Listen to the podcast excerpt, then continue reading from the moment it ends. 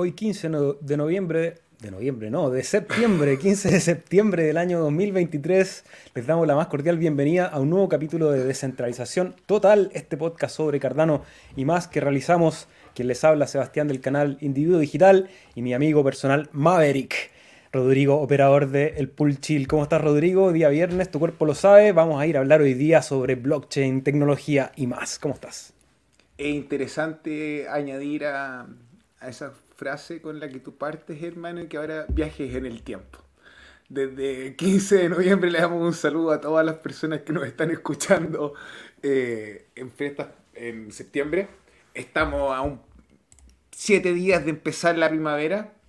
En el lado sur del planeta donde nosotros estamos, las temperaturas se alzan y, bueno, a pesar de que el calentamiento global es algo que no es un problema para todos, eh, de esquimal tengo poco, entonces la paso bien cuando sube la temperatura y hay calorcito. Eh, estoy contento, Seba, de poder compartir contigo otro viernes. Eh, importante hablar que ya quedan casi nada para que se acabe el año, 200 y pico días para el Halloween y partamos con solo una cuota de sentimentalismo, como cuando tú juegas un videojuego y estás a punto de enfrentarte al último malo y puedes grabar antes de la etapa, descansar, tomar las pociones. Quiero darle la bienvenida a toda descentralización total. Un abrazo.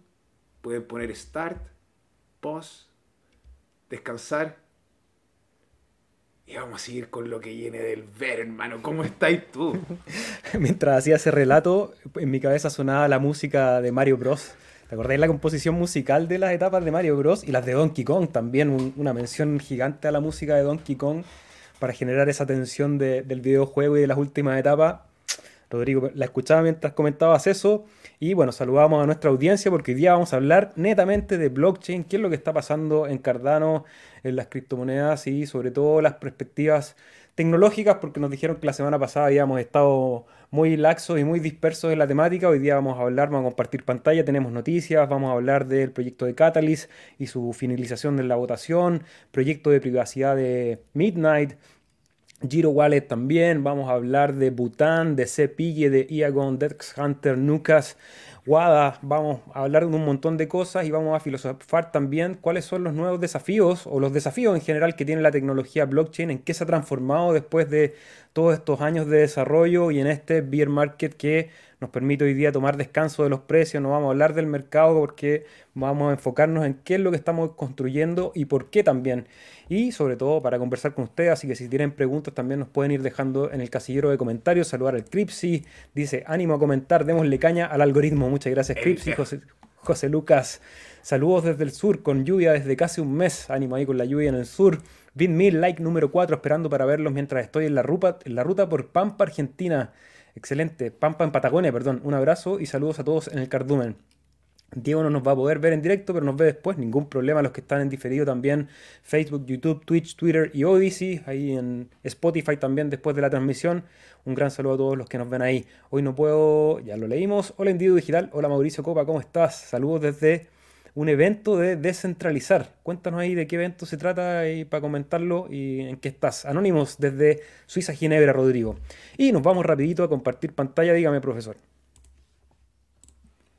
Esto no es para ti, es para las personas que están en su casa. Así que si disfrutan de este contenido, no se olviden de ponerle un like, suscribirse y la campanita. Vamos, Seba. Excelente. Ah, había compartido la pantalla y la cerré. Ahora vamos de nuevo. Comparto mi pantalla número 2 para comentarles primero que ha cerrado el proceso de votación de Catalyst, que es este fondo de financiamiento que hay en la red de Cardano en su versión número 10, que es la que acaba de cerrar las votaciones. Había más de 50 millones de hadas a repartir, que es un montón de dinero para el desarrollo de las propuestas de Cardano, para mejorar la red y descentralizar también la creación de las aplicaciones y también de las temáticas que estamos hablando. Rodrigo ahí hace, hace despliegue de su nuevo avance tecnológico. Cuéntenos también si se escucha bien, si estamos bien nivelados para corregir. Bueno, les contaba que han terminado las votaciones, se han reunido más de 400.000 votos ¿ya? Son alrededor, si no me equivoco, de 55.000 billeteras o llaves de stake las que votaron en esta propuesta y sumaron las propuestas 400.000 votos, un poquito más, en las diferentes categorías, los diferentes challenges, lo que también es una, eh, un hito, creo yo. Catalyst es un proyecto dentro de la red que creo que tiene bastante relevancia para lo que vamos a hablar hoy día respecto a las decisiones o a los objetivos que tenemos como blockchain, como web 3.0, mm, como ecosistema y como industria. Porque si hacemos un poquito de historia, y cuando veamos el desarrollo de las criptomonedas y de la blockchain como una irrupción a, los avances tecnológicos, seguramente se va a fundar con la historia de Satoshi Nakamoto y el Bitcoin.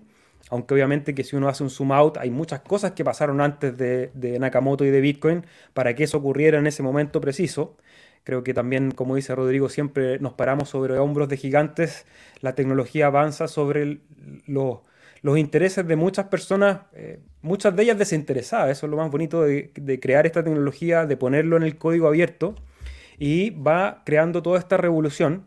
Y nos preguntábamos el otro día porque alguien nos, dijo en el chat, oye, pero es que están hablando mucho del mercado, ¿por qué no se enfocan un poco más en la tecnología blockchain si ya sabemos todos que estamos en el bear market? Y nos llegó el comentario, así que por eso vamos a partir este capítulo con esa reflexión. Y Rodri, yo te quiero ¿Ah? A mí no me llegó, hermano. Yo no me voy por aludido, hermano. Yo, a mí, el que se ponga en mis zapatos y que tenga la posibilidad de hablar los dos años seguidos del Bill Market, que me venga a criticar. Antes lo demás, hermano, bienvenido siempre tu comentario, pero a mí no me llega. O sea, déjame decirte lo que yo le acuerdo. de hecho, de hecho yo le comenté, De hecho, yo le comenté que, claro, de repente un capítulo que se nos haya ido por las ramas en la temática, pero que consistentemente martes y viernes estamos entregando información sobre la tecnología blockchain y sobre la tecnología de Cardano. Pero nos sirvió el comentario porque nosotros escuchamos y leemos todos sus comentarios y en base a eso vamos diseñando el contenido que entregamos. Eh, me pareció interesante ver, y, quiero que hablamos de la discusión, Rodrigo, ¿qué es esta famosa Web 3.0? Porque el blockchain parte de algo súper concreto. El, blockchain es una tecnología relativamente sencilla de explicar en, cuanto a su programación y su concepto como protocolo, pero lo que, lo que ha pasado alrededor de la blockchain es una cosa que no sé si tiene precedentes, porque en muy corto tiempo hemos vuelto a repensar la manera en que hacemos un montón de cosas, como por ejemplo, partimos con Catalyst, cómo se toman decisiones para entregar fondos de financiamiento a desarrollos de proyectos.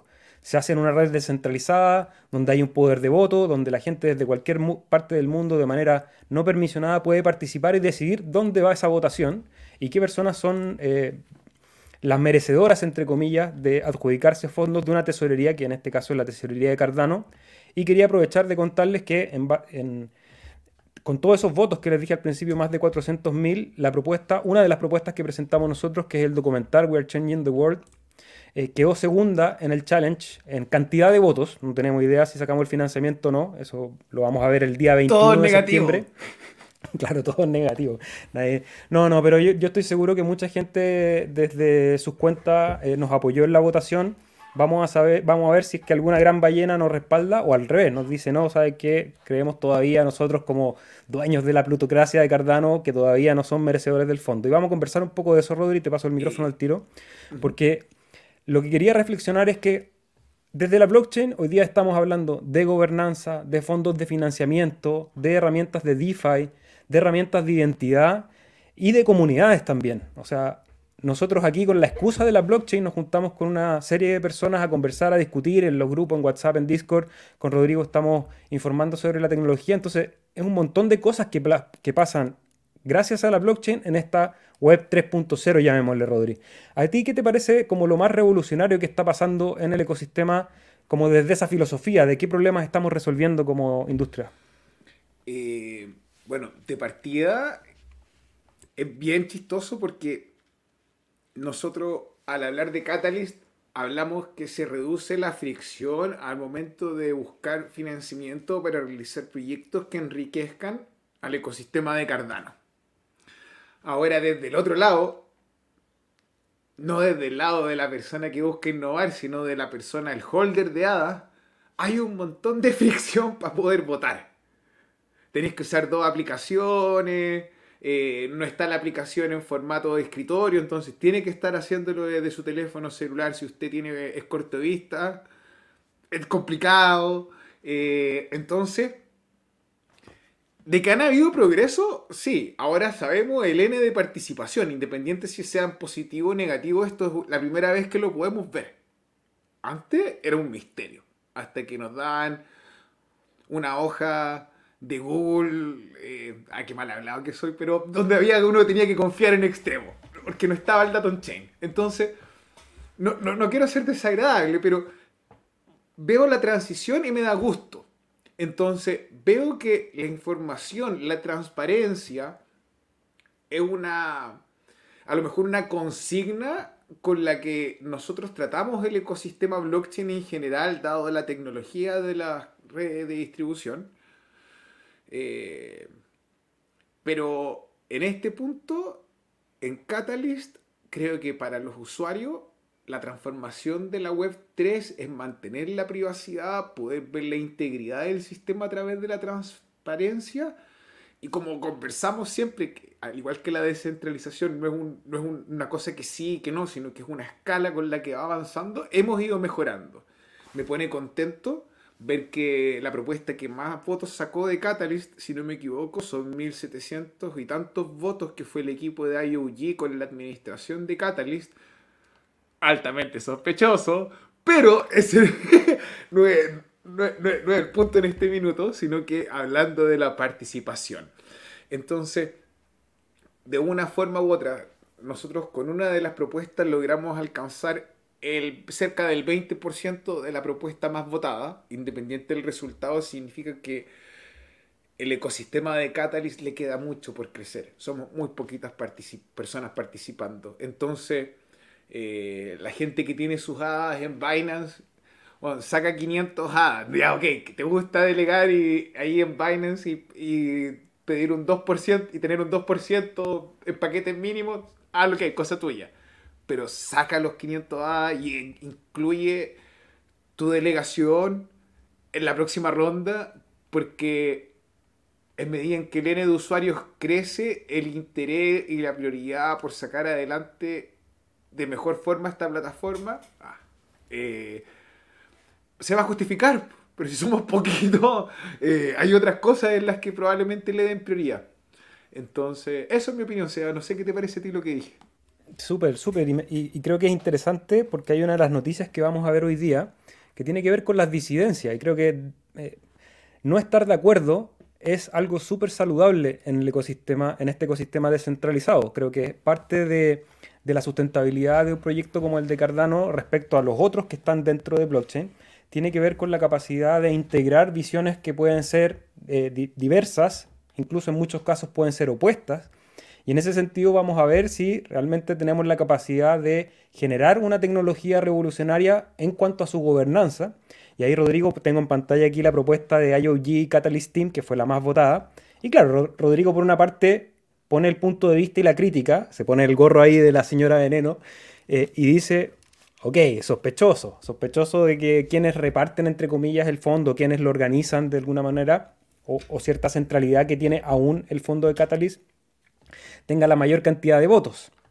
Lógico desconfiar.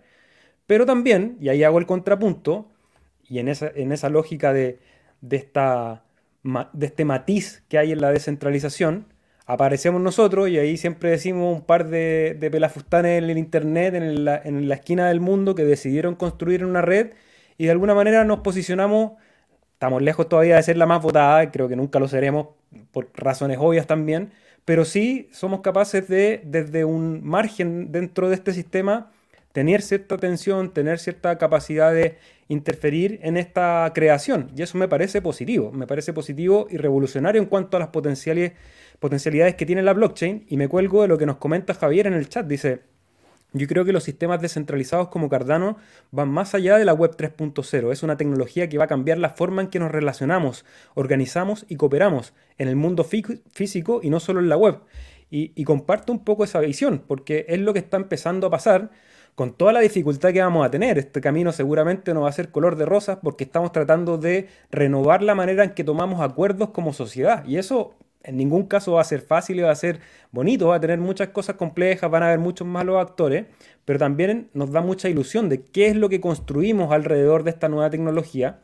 Y para eso yo les compartimos constantemente el sitio de Cardano Cube, donde uno puede ver qué aplicaciones y qué proyectos se están construyendo en la red de Cardano, que son un montón. Pero más allá de ir a los proyectos individuales, que para eso ustedes se suscriban al canal y semana a semana les vamos a estar dando las noticias de todo lo que está pasando en el ecosistema y de todos estos proyectos.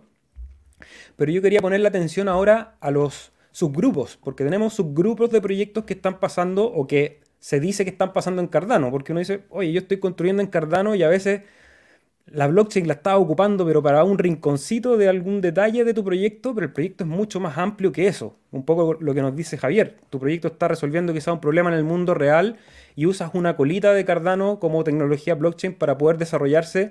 Y así podemos ver que están los DEX de liquidez, por ejemplo, intercambios como eh, naturalmente nosotros hoy usamos exchange eh, centralizados para hacer trading, para hacer ciertos movimientos. Cada vez los exchanges descentralizados tienen herramientas más eficientes para ir dejando esos exchanges centralizados e ir moviéndose a los descentralizados. Tenemos billeteras que al final son aplicaciones de una suerte de interfaz entre el usuario o el dispositivo y la cadena. Tenemos infraestructura creándose.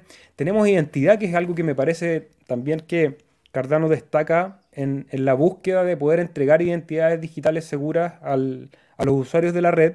Y creo que eso, junto con los contratos inteligentes, pueden ser un caballo de Troya gigante para lo que va a pasar en el futuro para la, determinación de propiedad, por ejemplo. Uno cuando empieza a entender la blockchain, cómo funciona, uno empieza a decir, oye, pero ¿qué sentido tiene tener un, conservador de minas, por ejemplo, o un conservador de bienes raíces, un notario incluso?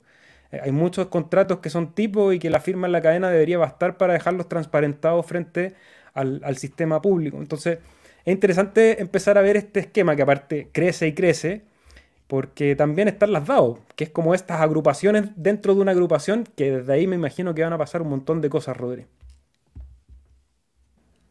O sea, cada negocio tiene ahí su perspectiva interesante, pero hablando en particular en identidad, me parece revolucionario ver que eh, la organización, la www.a, eh, creo que ese no es el nombre completo de la sigla, pero que ellos hayan aceptado y reconozcan el formato de Prism como, como un formato de manejo de identidad digital me parece súper importante no tan solo porque Atala ocupe este formato para el manejo de identidad, sino porque abre las puertas para que otros proyectos independientes estén dentro del ecosistema blockchain puedan utilizar este formato para sus soluciones. Entonces, la interoperabilidad no tan solo va entre las cadenas blockchain, sino que va como un método de resistencia a la censura de la tecnología. Entonces, entre más soluciones y más participantes tenemos, no quiere decir que sea lo mejor y lo más maravilloso, pero sí nos brinda oportunidades. O sea, y donde, por ejemplo, ocurren problemas eh, dentro de la interoperabilidad. Si nosotros vamos al sector, por ejemplo, de billetera, ¿dónde están las billeteras ahí, mi perro, que estén medio Partimos con un grupo que teníamos Daedalus, Yoroin. Y Yoroi era llorón, porque, porque en realidad se demoraba un montón en cargar y, después no funcionaba bien y empezó a salir espacio en la competencia. Vimos que salieron eh, las transacciones envueltas, las Warp Transactions, con la billetera de Typhoon. Una maravilla, una innovación en la tecnología a través de esta multifirma vemos que sale la delegación múltiple por parte de Leis, y ahí en el chat estaba un poco dando la lata conversando, que en realidad el lanzamiento de Leis de la delegación múltiple es una tecnología que se había conversado y que se había propuesto, pero el cómo se maneja el UTXO desde un certificado de stake para interactuar con otro, eh, ¿cómo se dice? ¿Otros pools? con otros pools afecta el cómo las dApps leen tu billetera. Mm. Porque trabajan con el registro de staking. Entonces ahora acaba de hacer una innovación en la tecnología, algo súper disruptivo. Lo habíamos conversado, técnicamente sabíamos que se podía hacer, pero un poco por llevar el, la punta en la industria, montaste una. sacaste adelante un servicio y. y a lo mejor va a forzar que el resto de los competidores, ya sean los DEX, las soluciones de identidad, los marketplaces para NFT, etc., tengan que aprender a reformular o a interactuar con esta adaptación. Entonces, sí, la interoperabilidad es interesante, sí, eh, tener diversidad en la herramienta es interesante, pero la competencia, eh, la colaboración es más bonita que la competencia. Sí, y eso eh, puede crecer porque esta, este set de aplicaciones al final termina siendo un, como una tienda de, software dentro de la red. Y dentro de esa resolución, y seguimos con, las noticias, uno de los aspectos importantes es la privacidad. Ya hablamos que la blockchain, por su, por su naturaleza, es una red segura, seudónima y transparente. Por lo tanto, el aspecto de privacidad es un aspecto que queda en entredicho, porque obviamente que uno puede eh, ofuscar su identidad, pero no puede ofuscar sus transacciones. Y creo que eso es interesante para poder desarrollar una eh, herramienta que sea resistente a censura. Y cuando tú dices competencia, Rodrigo, veía un tuit hoy que comparaba un poco el potencial que tiene Midnight, porque esta noticia que vamos a conversar tiene que ver con el proyecto de Midnight, que es el proyecto de privacidad que se está creando en la red de Cardano y, alguien la comparaba con Monero. Y de hecho ponía Montero, ahí había un tweet medio divertido que generó harto movimiento. Y decía, bueno, que a lo mejor Midnight se planteaba como una competencia seria a, Monero, que ha sido por siempre el token de, de, privacidad dentro del ecosistema cripto. Y la gente de Monero un poco festinada con Cardano, como lo hacen muchos subestimándolo. Me pareció divertido, creo que siempre es mejor que te subestimen en la competencia pero creo que es interesante que aparezcan nuevas herramientas dentro del mismo ecosistema de Cardano, en este caso que se haga cargo de la privacidad, y ya estamos muy cerca del lanzamiento de la DevNet, Rodrigo, de, esta, de este proyecto de Midnight. Cuéntanos un poquito más de, esta noticia. A ver, lo que sabemos de Midnight. Midnight ocupa tres tecnologías actualmente del ecosistema de Cardano para crear su solución de sidechain. Esta solución ocupa el potencial que le ofrece la seguridad de la capa 1 de la blockchain de Cardano, que son los 3.000 y tantos pools que están en la red. Entonces se apalanca de esa seguridad, de la cantidad de usuarios que hay corriendo los nodos, para lanzar esta oportunidad, eh, para lanzar esta oportunidad combinando Mitril, combinando Hydra y combinando Cachina que son esta tecnología, el paper que describe los contratos inteligentes, una solución de segunda capa. El token de esta solución de eh, segunda capa se va a llamar Dust. Todavía no tenemos idea del tokenomics. Ahora, si es uno a uno, interesante, todos vamos a recibir. ¿Qué tanto potencial vaya a tener? No lo sabemos. Pero donde radica la diferencia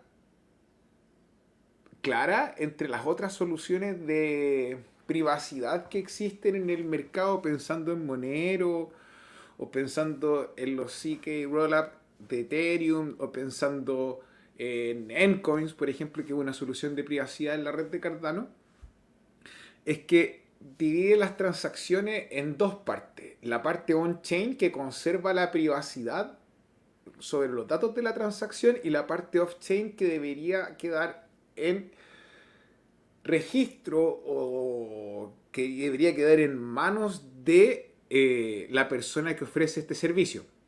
En el tweet que había hecho tratando de explicar Cachina, hablábamos sobre el ejemplo de comprar un auto y cómo la transacción con los datos que podían asociar el nombre del titular con la patente del vehículo eh, podían estar en la blockchain por fuera, pero el resto de la documentación quedaba en manos del dueño del servicio que vende el, vehículo. Sobre esta solución vendría el 12 de septiembre a aparecer la DevNet y en la DevNet hay un espacio de para 100 equipos. Solamente 100, bueno, no son 100 personas, son 100 equipos para poder participar de esta, de esta experiencia y me mantengo mi, mi versión de verano de la vieja veneno para decir lo siguiente. Nosotros somos bien amigos de Adriano de Game Changer Wallet. cuando él salió con su solución. Eh, hermano, la verdad, cuando Adriano salió con su solución de Game Changer Wallet, IOG remitió con Project One, que iba a ser esta, esta billetera que era Proyecto 1, que menos mal que no se puso Proyecto 1 como la banda. Proyecto 1. Es hora de bailar. Es hora de bailar. Todo el mundo de pie. Entonces, eh, esta Project One derivó en, en Lace, que muy buena billetera, increíble producto.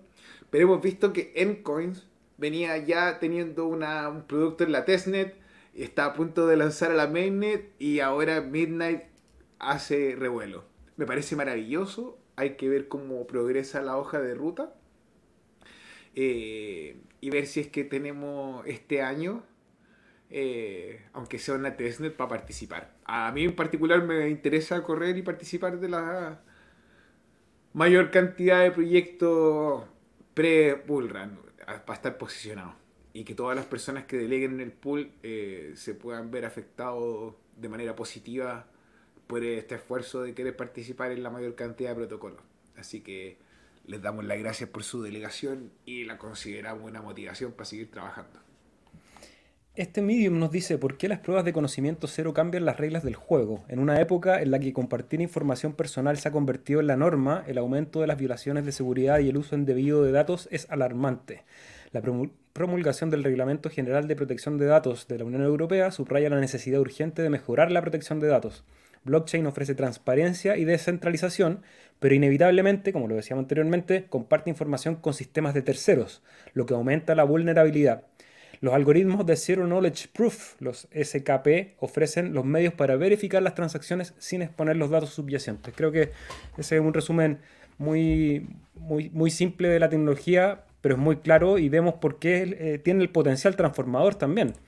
Y bueno, ahora cambiamos un poquito el, foco y nos vamos a este artículo que hizo Martín, Martín del pool Latin, eh, perdón, del pool ITSA, el canal es Latin State Pools, y hace un, artículo bastante disidente y lo quería compartir ustedes precisamente para reforzar la reflexión con la que partimos este capítulo, que tiene que ver, por ejemplo, qué pasa con las opiniones diversas en una red descentralizada. Y yo las aplaudía en un principio y aplaudo también este tipo de artículos que se pone en los casos más difíciles, en el lado más oscuro, y, y también denuncia qué cosas a los ojos de, de, Martín o de Latin State Pulse como canal, no sé, no sé ahí la representación de, la opinión, pero eh, lo importante que es ser crítico con el, con el propio sistema, porque creo que por lo menos con la visión que tengo yo de la blockchain es lo que me satisface más como ecosistema y como comunidad, ser capaces de, de no estar de acuerdo siempre, de poner los puntos en la mesa y que eso nos ayuda a encontrar acuerdos.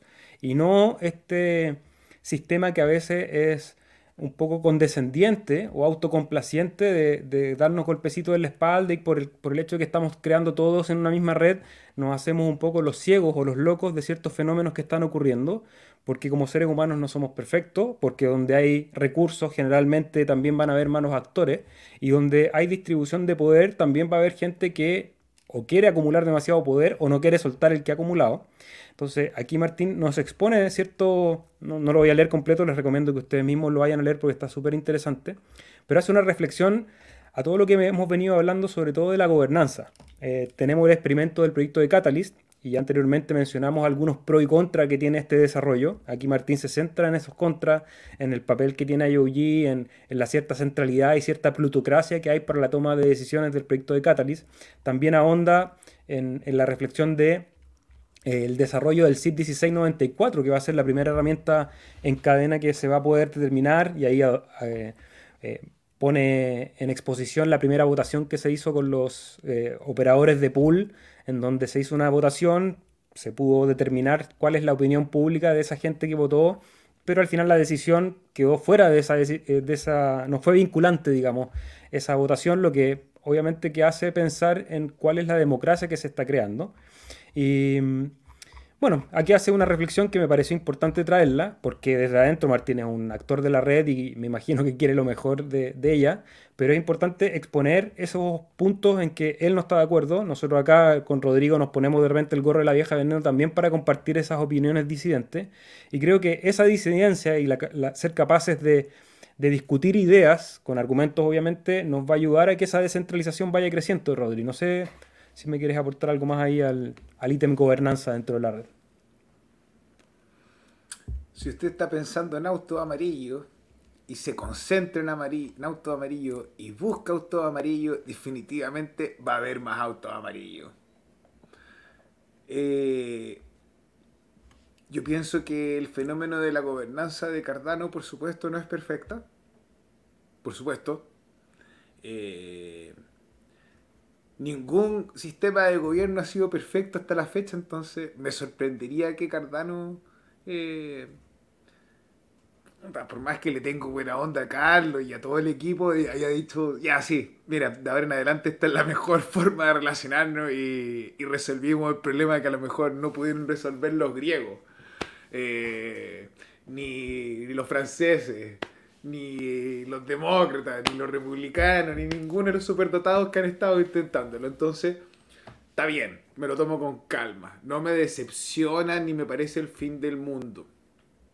Me mantengo un optimista. Eh, creo de forma ferviente que uno de los problemas que han ocurrido con este tema de las encuestas que se han hecho es porque a pesar de que Cardano se rige, o no, no sé si se rige, pero eh, tenemos esta posición mucho del paradigma científico de la revisión de pares, no nos pusimos de acuerdo en qué, cómo y por qué y para qué iba a ser esta herramienta de medición. Y como no hubo un estándar ni un acuerdo en ella, al momento de realizar la votación, cada uno tenía una interpretación de cómo se iba a utilizar esta herramienta. Entonces, desde la perspectiva científica, nos faltó definir y tener claridad sobre la herramienta y cómo le íbamos a usar y cómo íbamos a medir y si es que estaba bien lo que estábamos midiendo, sin ser científico, para no agregar niveles de complejidad muy grandes. Yo creo que en eso fallamos eh, en la base. Entonces, está en este minuto la, la dev de Sancho, la devnet de Sancho, SanchoNet, y había gente que decía, oye, hay 30 operadores de pool que están participando. Pregúntate por qué. o sea, sí, que, que, la gente no quiere participar porque no tiene ganas. Si en realidad en las otras, en las otras testnet, en pre-prod, hay gente corriendo servidores, hay operadores de pool. ¿Por qué no? puede ser porque sea que la gente no tenga ganas de gastar en infraestructura en este minuto del, bear market. Sí. ¿Será porque están desmotivados o, les falta el engagement necesario para montar? Esto también puede ser. Si igual votaron, no sé, en, esa, en, la encuesta fuimos menos de un 49% de los despidos. tampoco fue que bruto que participamos. Entonces, hay ahí, hay ahí un fenómeno del cual eh, nosotros somos parte, porque somos miembros del ecosistema, pero eh, creo que la comunidad que el cardumen, lo que nosotros trabajamos, es bien activa. Eh, onda, como que participa harto y, eso se nota. Y lo que, como partimos hablando del episodio de Catalyst con las votaciones, se nota para ser una comunidad no angloparlante, esparcida alrededor del mundo. ya sea positivo o negativo que hayamos conseguido 300 y tantos votos, es súper bueno. O sea, de 1200 personas que hay en el pool, 3 por 4, 12. Ahí tenemos un porcentaje de participación no menor. Tampoco te puedo pedir, ¿cómo se dice? No me pidas más de lo que puedo darte. O sea, si ya, te, ya estás participando ahí, está bien. Gracias. Eh. Excelente. Y seguimos con las noticias, no sin antes ir a saludar a My Life Food, que nos deja ahí un... Dice que lo tenemos loco con el horario.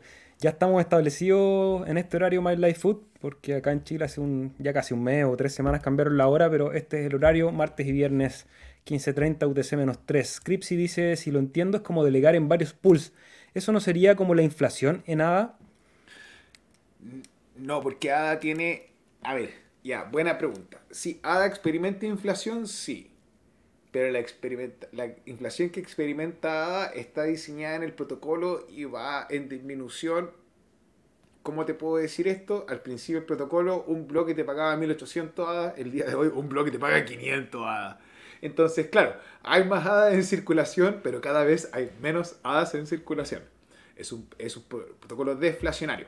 Ahora, eh, el aumentar el N de pools dentro de los cuales tú puedes alimentar con tu delegación, eh, como te lo digo, no afecta en la inflación eh, directamente.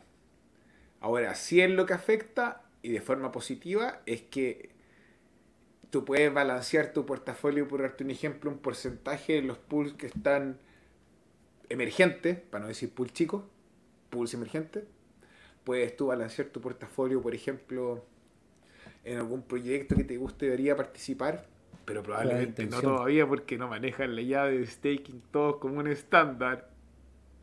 Entonces, de a poquito le vamos a poder sacar trote a ese caballo, mi perro. Saludos CryptoCrunch, ¿cómo estás Sandro Bullman? Buenas noches amigo, ¿cómo estás? Al final se evaporó el agua dos días tardó. Ah, verdad que se la había mojado el departamento, qué bueno, qué bueno que esté un poquito mejor la situación por ahí.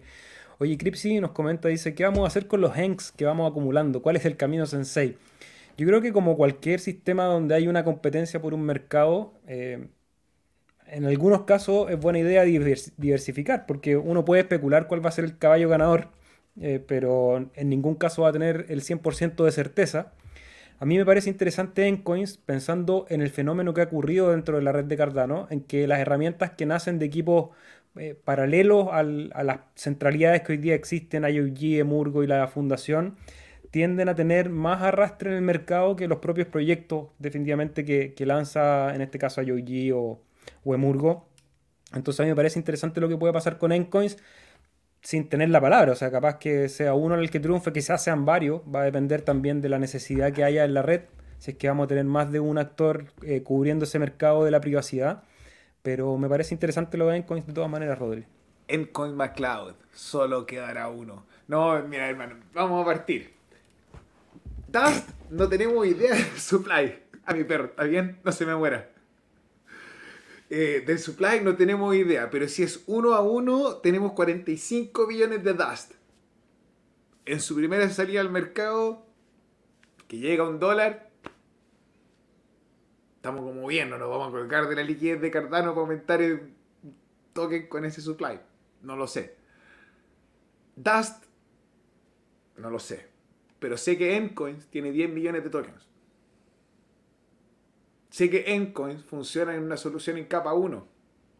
Sé que Encoins tiene pensado tener su propia sidechain.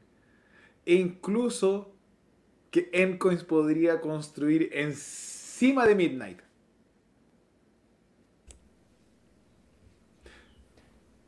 Yo te avisé, dice Rodrigo. Yo te avisé y ponemos el banner en pantalla. No sé si lo tengo. Ahí está. Ponemos el, el banner en pantalla. Rodrigo ahí nos, nos comentó sobre el proyecto.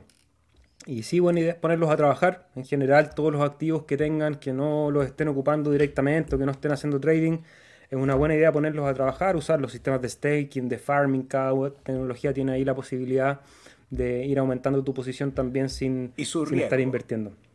Saludos, Sandro, no hay problema. Que tengas buena tarde. Y seguimos compartiendo pantalla, Rodri, porque tenemos un puente en Giro Dígame nomás. Eh quiero preguntarle a Sandro, si el episodio pasado te entendí bien, tú tienes unos ASIC minando y estás utilizando un sistema de refrigeración y el cual se desbordó, el, ¿era agua? Yo estaba pensando mis fantasías para el sueño que hacer el próximo Bull Run.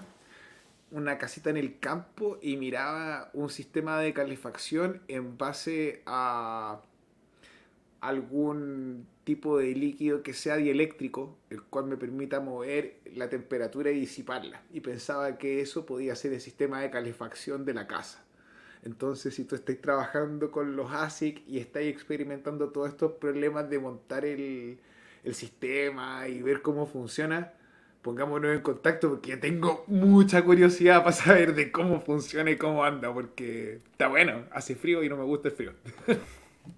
Yo creo que hay el desafío más grande, me imagino, sin ser un experto en ningún caso, pero es la, la aislación, sobre todo de ruido, para tenerlo cerca, para que tu fuente de calor, que en este caso serían los ASICs, eh, puedan estar relativamente cerca de tu lugar de confort donde tenga que llegar ese calor, porque obviamente que si lo separas eh, vas, vas, perdiendo energía en el camino, entonces eh, ese creo que es el, gran desafío de cómo se aísla esa temperatura y la vais moviendo al, al Bajo el agua. Un, ace un aceite dieléctrico que no sea conductor, uh -huh. entonces ese, el sonido, los decibeles deberían bajar. Eh, porque el agua es mejor conductor. Entonces, debería propagarse. Es, cierto que obviamente la energía se, se, va perdiendo, como se pierde la electricidad, pero creo que no debía... Bueno, no lo sé. Pero lo estoy investigando, vamos a averiguarlo porque está, está es algo bueno. que me llama la atención. Está bueno, está bueno el ejercicio. Oye, Rodrigo, y seguimos con el ejercicio de compartir noticias porque tenemos un puente que nos está proponiendo Giro Wallet con OneChain, que ya hemos hablado de estos proyectos. Cuéntanos un poquito de qué se trata.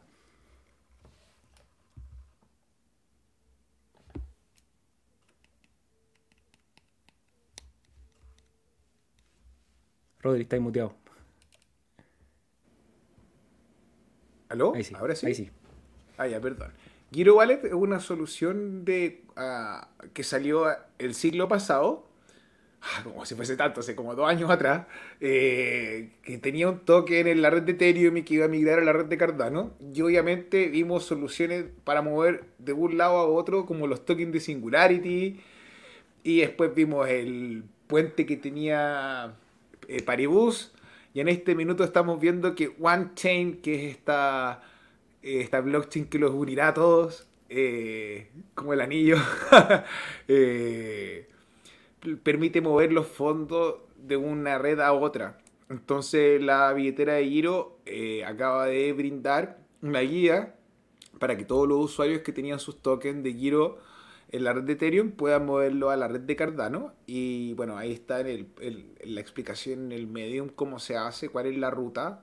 Es súper simple eh, realmente simple. Onda, no tengo tokens Giro en la red de Ethereum porque no pago esas comisiones. Las pagué con Singularity, con Estado, hermano, y más arrepentido, pero arrepentido, arrepentido, porque... Regalando plata. Hermano, que me duele acordarme. Eso nomás te digo. Oye, Rodrigo, y seguimos también para compartir esta noticia porque según su CEO, Emurgo, que es el brazo comercial del proyecto de Cardano, invertirá y cubrirá 21 áreas ausentes en Cardano. En Kodama le dijo a Telegraph, a Cointelegraph, que han identificado 21 áreas en que, que le falta Cardano, pero que están presentes en otras blockchain. Y te pusiste el gorro de Rodrigo y el, la cabellera, ¿qué, ¿qué está pasando? Señor Ken Kodama, CEO de Murgo, encargado de llevar el brazo comercial de Cardano está bien, todas las palabras son interesantes, pero la acción dice más que la oración. Entonces, hasta que yo no te vea hacer las cosas como corresponden, tu opinión me deja un poquito complicado. ¿Por qué? ¿En qué me baso para decir esto? Mira, qué feo que me pongo, pero no importa. Organizaron un hackathon donde iban a destinar hasta 2 millones de dólares en premios no alcanzaron a dar ni como el 50% de lo, de lo prometido. Después lanzan unos cursos de blockchain a mil dólares. Pensando que el sueldo promedio alrededor del mundo no supera los 400. Eh, me parece una maldad el puerto un buque. Sobre todo porque queremos a la gente que ayude a bancarizar a los desbancarizados. Y bueno, obviamente, si tú quieres progresar, tienes que estudiar, en un periodo hiperinflacionario difícil que tú dispongas de casi tres sueldos para ponerte a estudiar. Pero bueno, eh, igual Emurgo tiene iniciativas positivas con el señor Sebastián Pavón, con la gente de Jimba Labs, donde trabajan y generan contenido gratuito. Todo balancea la fuerza, pero como el brazo comercial de Asia, Emurgo a mí me tienen decepcionado. la verdad, entonces, que salga Ken Kodama súper cómodo Ahí, no, sí, vamos a poner plata en 21 áreas. Capaz que ponga los mil dólares que le dieron las 21 personas que tomaron los cursos de, de Murgo. No sé. Bueno, para eso estamos aquí en Descentralización Total, para contarle de todo esto que está pasando, reflexionar y también leer sus comentarios al respecto. Seguimos compartiendo ahora noticias más rapiditas porque el, el, protocolo Butane eh, va a tener un evento de liquidez programado para el 30 de septiembre del 2023. Van a ser distribuidos 3.75 millones de unidades en búsqueda de su precio del token BTN. ¿Qué es esto, Rodrigo? La puta madre, hermano y lo hacen el 30 de septiembre para que yo dude si pago el arriendo o pongo la plata en Butane. No lo sé. Gente en su casa dentro de toda esta guerra de los decks, los protocolos para ser sintéticos, vemos la solución de Butane. Butane vendría a ser el desarrollo de uno de los devs de Lenfi eh, o ex AADA. Eh, estuve viendo el canal de Agustín en YouTube, que no me acuerdo el nombre ahora, creo que era Cripto Latinoamérica, por si alguno de ustedes lo quiere buscar. Ahí daba todos los detalles.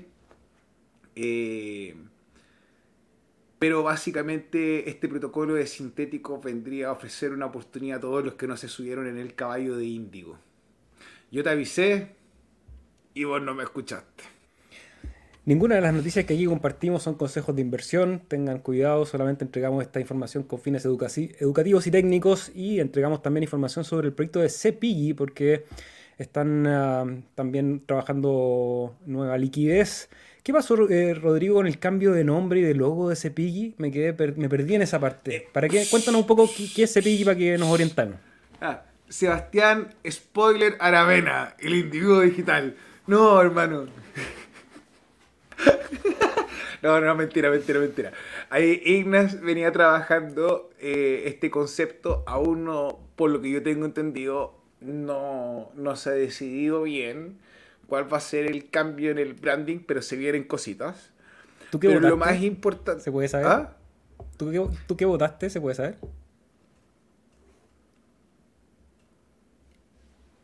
No, yo, porque no me acuerdo. no me acuerdo.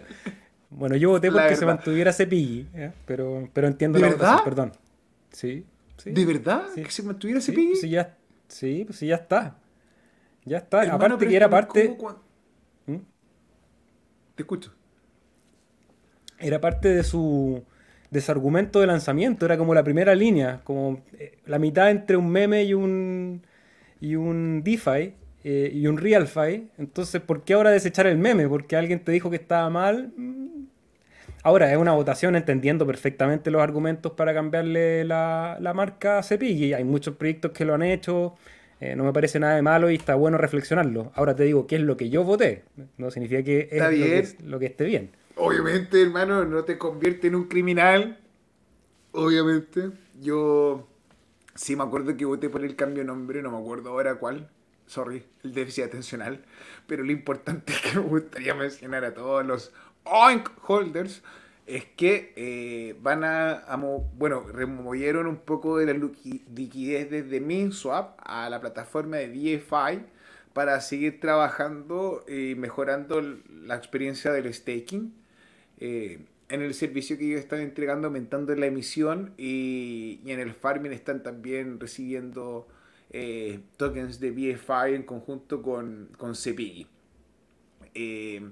Yo sé que Igna está haciendo harto trabajo de por medio en todo lo que es la integración de, de los, eh, ¿cómo se llama? los venture capital para, para em, eh, invertir en la empresa y que esto derive en que el pozo con el que ellos invierten en el VIX aumente. Y si ustedes han puesto atención, la cosa en el VIX se ha puesto caliente. Entonces puede ser que veamos al equipo hacer una jugada maravillosa. Eso no. Y aquí en este Twitter del, 7, del 13 de septiembre nos dicen lo que yo decía, perdón por el spoiler, que ya habían decidido, parece que van a cambiar logo, nombre y website, para no tener que repetir nunca más que somos, que no somos una meme coin. Bueno, está bien, perdí mi voto, pero felicitación al equipo de Cepille, espero que puedan seguir entregando. Y ahora nos vamos también a otro, otra noticia ahora del proyecto de Iagon, que es este proyecto de almacenamiento dentro de la red de, de Cardano Rodrigo. Ya, Diagon, eh, bueno, dentro del conjunto de noticias que ha venido a hablar el último tiempo, aparte del lanzamiento ya de la testnet y que los usuarios puedan montar sus nodos, tiene que ver ahora con el acceso a la liquidez. Bitpanda es un exchange centralizado que le ofrece ya con participar eh, con su plataforma eh, de Cardano, básicamente. O sea, está ofreciendo liquidez a los usuarios, integrando el nodo de Cardano para, para la gestión del SEX, del exchange centralizado. Así que súper contento por la noticia. ¿Qué pasará con el precio? ¿Pasará lo mismo que pasa cada vez que listan un toque en los exchanges ya, pues, Sebastián, ponte de acuerdo. ¿Vamos a hablar o no vamos a hablar del precio? Que me pican los dedos. Perdón, perdón, perdón. Seguimos entonces y ahora con Dex Hunter. Porque también hay otro lanzamiento. Están haciendo un pre-sale, una preventa del token Hunt. ¿Qué vendría a ser el, el, Dex Hunter? Es un exchange descentralizado, como comentábamos anteriormente. Y van a hacer la preventa a partir del 27 de septiembre, Rodri. ¿Tú le, ves futuro a este proyecto? ¿Te parece interesante? Sí, la idea que tienen ellos es poder utilizar transacciones sin intermediarios como los batchers para poder eh, optimizar el, desempeño de los trades y poder reducir eh, estas malas experiencias. Eh, ellos habían pensado en un principio hacer su lanzamiento en agosto, pero por temas, asumo que son legales, eh, como de sacar el, a la venta un token sin el producto andando, eh, se decidieron atrasar. Parece que comercialmente también fue una buena decisión porque hay más personas eh, preguntando al respecto. Sé que hicieron una venta privada. O esta fue Butane, no me acuerdo si fue Butane o fue este, pero alguno de los dos me acerqué para participar y ya los cupos los habían vendido todos, hermano.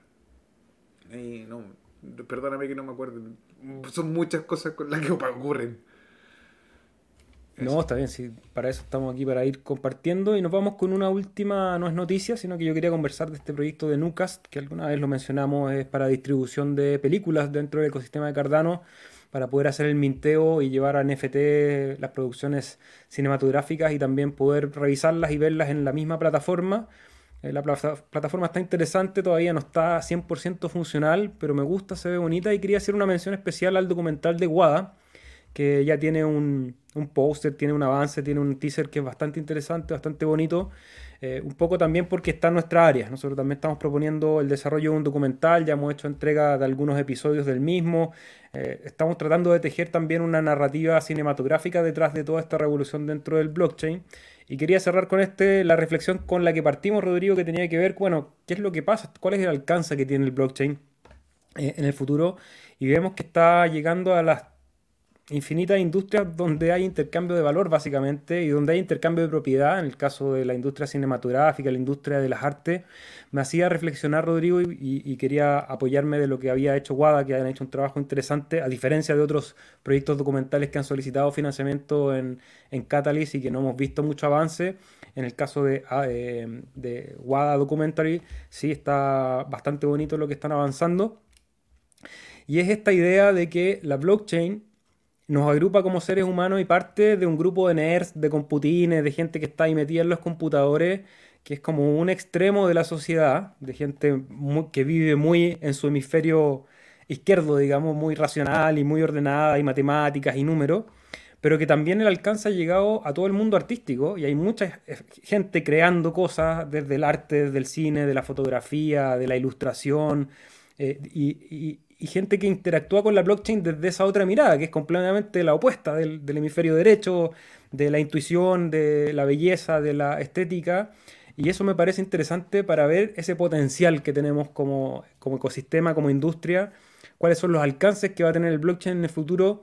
Y por eso, bueno, quisimos cerrar con esta noticia, Rodrigo, el ecosistema Cardano de, de ver este espectro completo. La semana pasada nos dijeron que habíamos hablado demasiado de precio y del mercado bajista. Hoy día tratamos de hablar de todo el espectro de qué cosas están pasando en la blockchain, Rodrigo.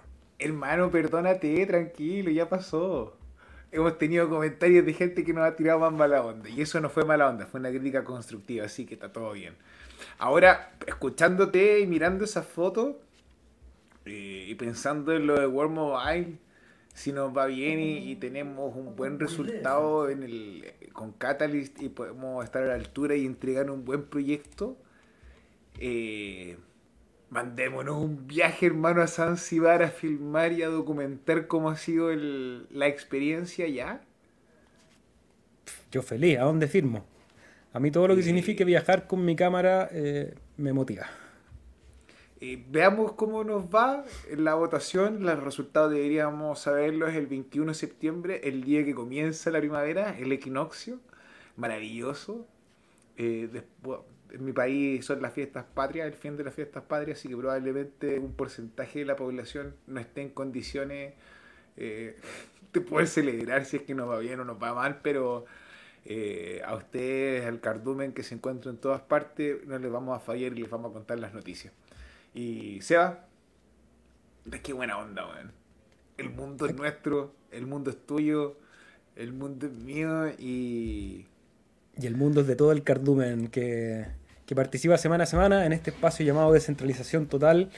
Y vamos a ir con ustedes, que a ver dónde nos quedamos. Sandro se fue a trabajar. Michael, ah, ¿cómo estás? Con respeto. Intento poner atención, pero la cabellera de Seba me provoca envidia. Es como ver a Henry Cavill, chileno, chuta. No sé quién es Henry Cavill. Y eso que me corté el pelo, Rodrigo. Pues, hermano. Búscalo en Google. Me, corté el pelo, estoy más ordenadito, me pegué una afeitada para el capítulo de hoy día para llegar ahí más o menos encachado. Pero bueno, estoy, estoy, cultivando mi cabellera larga mientras me quede pelo. Eh, mi lado rockero siempre se apega el pelo largo. Aparte que yo soy de colegio católico y colegio de hombres en los 90, 80 y 90, en donde nos obligaban a cortarnos el pelo y teníamos que estar súper ordenados. Entonces mi primer acto de rebeldía apenas salí del colegio fue dejarme el pelo largo y ahí disfrutar de la cabellera. hermano, ¿tú te acuerdas en los 90 cuando venía Iron Maiden a Chile y la iglesia opinó y como que no vino Iron Maiden y no pudieron hacer su concierto, ¿cierto? Sí, me acuerdo perfecto el efecto colateral es que Iron Maiden viene a Chile y viene a Latinoamérica o así hace giras de forma constante y hay una durante muchos años hubo una legión de chascones y que ahora son muchos pelados.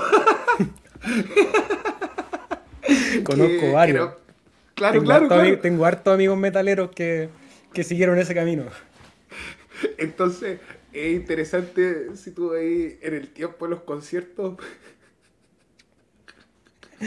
todos los melones con fleco, güey. Critzy, ¿cómo estás? Seguimos. Aerotermia junto con energía solar nos dice para la discusión que teníamos anteriormente de usar los mineros para calefaccionar. Sí, por ahí hay que estudiar. Muchas gracias, Cripsy. Black Hero, buenas muchachos. ¿Qué me pueden decir de la stable Ansens? ¿Para cuándo una stable en Cardano, pero solventada directamente por Cardano Foundation, Emurgo o IOHK? A ver, vamos por parte. Primero, la stable de Ansens quedó aplazada hasta nuevo aviso, probablemente no va a ser lanzada nunca. Ansens era una empresa que iba a trabajar en conjunto con Emurgo para lanzar una moneda que se iba a llamar USDA, que iba a ser una moneda estable respaldada por activos. Entonces, bueno, eso por la parte legislativa se quedó en suspenso. Probablemente, no sé si va a haber la luz en algún momento o alguna de las entidades que dices tú, como la Fundación o IOHK, vayan a tomar la posta de generar una stablecoin propia dentro del ecosistema. Ahora, hay otras, otras iniciativas que están haciendo ese mismo trabajo. Ya está disponible en la red eh, IUSD, que es el activo sintético del dólar en la red de Indigo. Está por salir el Megen. Megen es el nombre de. Es el. Claro. Y tenemos JET también, que es la moneda estable algorítmica que está creada por la empresa Coti. Ahora entiendo, claro, hay mucha gente que cree que por tener el respaldo de IOG o Emurgo le da una cierta sustentabilidad, una cierta seriedad eso puede ser o no cierto, no es necesariamente así. Creo que mm, también a través de los puentes va a haber mucha más liquidez que entre y salga a través de monedas estables que estén conectadas por puente y no directamente en la red. Y mm, eso, Rodri, no sé si alguna otra stable o alguna otra idea sobre Mi la perro, Black Hero, Seba, Megen sacó, consiguió la aprobación ya en el estado de Wyoming para funcionar eh, este mes debiese salir con, la mainnet adelante y ese sería una stablecoin respaldada eh, por, por un tercero eh, con licencias para operar dentro de Estados Unidos. Y que nosotros conversamos hace unos episodios atrás, que todavía no se decide, pero Wyoming tiene la obligación de responder al mandato que le hizo el Senado de crear y experimentar una stablecoin, en la cual está participando Tether, eh, Circle, está participando el estado de Wyoming y un montón de emprendedores dentro del ecosistema que quieren ah, conseguir esa licitación. Y como nosotros sabemos, Uncle Carlos, Charlie, eh, quiere que IOHK o IOG eh, participe y gane esa licitación. Entonces, es bien probable que si ese proyecto se lleva a puerto o nazca de JED y que en vez de estar sobre colateralizado en ADA, sea en dólares y que sea la tesorería del Estado eh, o que salgan con una solución diferente que sería hermoso. De SAT937, tengo entendido que los ASICs son bien ruidosos. Sí, son bien ruidosos, emiten harta energía acústica y harta energía eh, calórica. Entonces, esos son desafíos también para, lo que decía Rodrigo, que de todas maneras es una buena idea. Porque si vas a tener tu fuente de calor de, cerca de tu, lugar de habitación, vas a tener que ver qué hacer con ese ruido, porque no basta simplemente con, una aislación simple, tiene que ser una aislación que te permita convivir con ese ruido constantemente o alejarlo. Y si lo alejas tienes ese problema de la pérdida del calor. Pero bueno, son problemas que hay que resolver para que esa tecnología pueda existir. Creo que de hecho ya existe, ya, ya hay gente que la usa activamente, la minería del Bitcoin para generar calor de calefacción. Sí, o sea, lo que he visto y que me llama la atención de mi experiencia de haber trabajado con líquido dieléctrico en la industria de la minería es que todos estos circuitos... Eh, llegan de una u otra forma a, tener desgaste. Entonces, eh, igual hay partículas eh, que quedan alojadas como microscópicas, no sé si son nanométricas, pero al final de cuentas igual tenéis que estar filtrando el circuito del, aceite. Eh, igual por lo que tengo entendido, la mayoría de los aceites dieléctricos no están pensados para funcionar tantas miles de horas a lo mejor o sumergidos, o los equipos no están pensados para estar sumergidos. Entonces, sé que hay desafíos ahí. Todavía no he hecho el experimento. Eh, he visto gente que lo ha hecho así como con empresas profesionales, así como con presupuestos grandes, y he visto gente que lo ha hecho con presupuestos pequeños. Entonces, estoy mirando. Saludos Marsopa, ¿cómo estás? Desde Galicia. Parece que... ¿Qué os parece Dega y su proyecto de múltiples cadenas ISPO? Un saludo, un abrazo. Aquí lo acabo de encontrar, la verdad no lo conocía. Es em, un proyecto multi-chain que está en una fase de ISPO. No sé me imagino que Dega se llamará el pool. Pero más allá de eso no tengo conocimiento, Rodrigo. ¿Tú conoces algo más del proyecto Dega? No, hermano. Entonces no me voy a quemar ni con una opinión buena ni con una opinión mala. Lo único que sí es que ya estamos en una etapa, hermano, en que al menos si queréis sacar una SPO tenéis que tener un producto andando o, un GitHub o algo así que mostrar a la comunidad porque sí, pues si no te voy a mandar un mail. Y, y, mi perro, ya no queremos más mail. Saludos a Buenos Aires, TT, ¿cómo estás? O TT, TT o TT. José Play Play, me gusta tu franqueza de respuesta, Rodrigo, por eso soy tu fan. Somos todos aquí fan de Rodrigo. Gracias, My Life Food, un abrazo. Andrés León, ¿cómo estás, amigo? Bienvenido. Yo te conocí con coleta, ¿sí? Cuando partí el, canal tenía una, cola. Vamos para allá, ahora no sé. No sé si aguante llegar Duncan. MacLeod, hermano, que te ves pintoso. Aparte, ¿quién era ese personaje que dijeron más, arriba? ¿Lo conocíais? No, no hermano, pero googlealo. Yo me muero de curiosidad.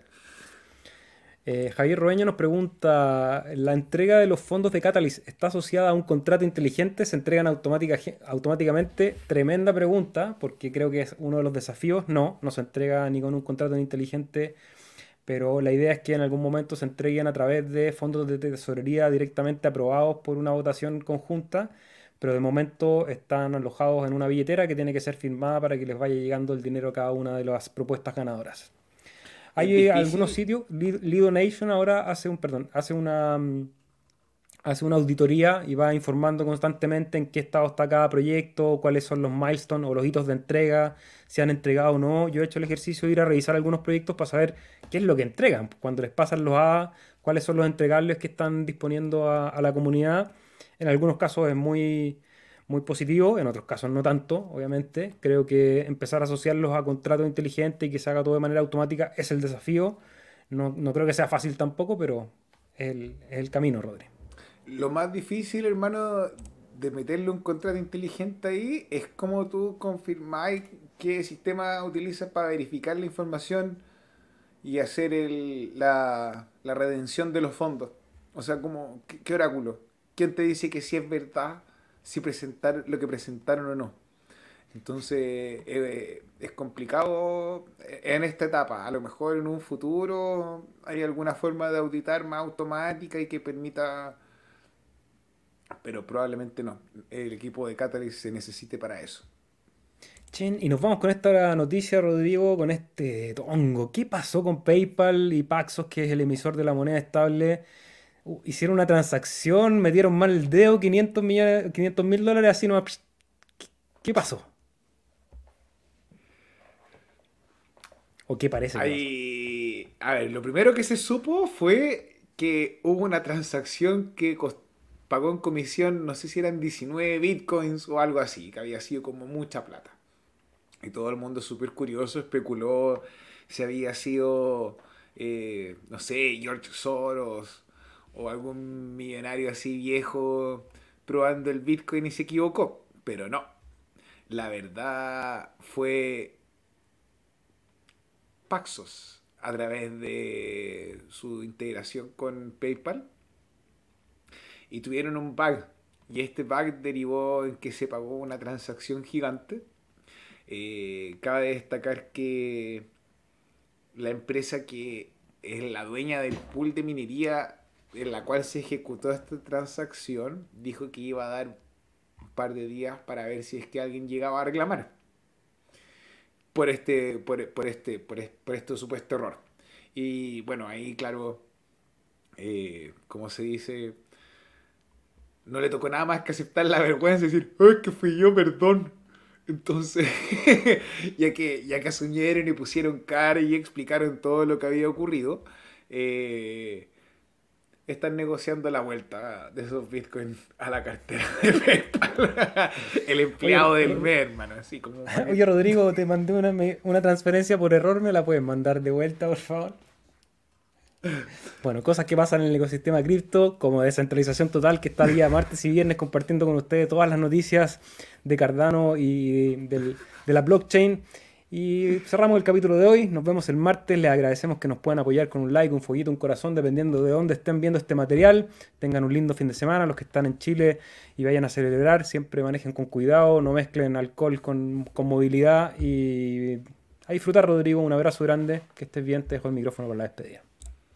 Como dice una canción típica de mi país, te miro la cara y me da sed. Gracias, hermano. Un abrazo. Que esté súper bien. Gente en su casa. Eh, gracias por acompañarnos y estar juntos una vez más. Un abrazo, hermano.